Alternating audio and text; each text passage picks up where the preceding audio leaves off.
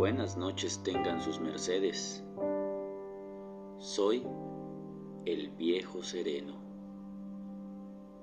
aquel hombre que desde el año del Señor de 1603 se ha dedicado a custodiar todas estas calles y callejones. El mismo personaje que se sabe palmo a palmo todo lo que existe y lo que ha existido durante cuatro centurias.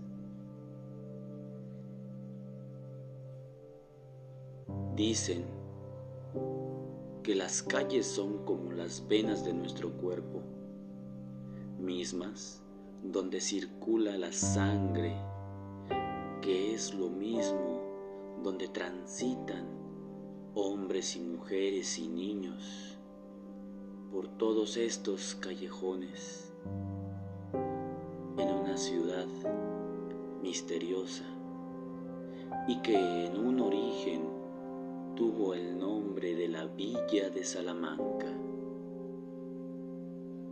Se dice que esta ciudad fue fundada hacia el año de 1603 por órdenes de don Gaspar Zúñiga y Acevedo.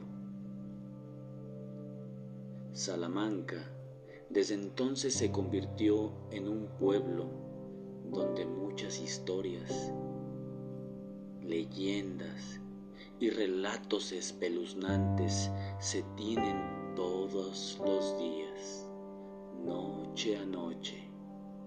Yo los invito, queridos amigos, a que no se despeguen. Estén atentos, pues muy seguramente el viejo sereno les estará contando una y cientos de historias que les va a poner la piel erizada.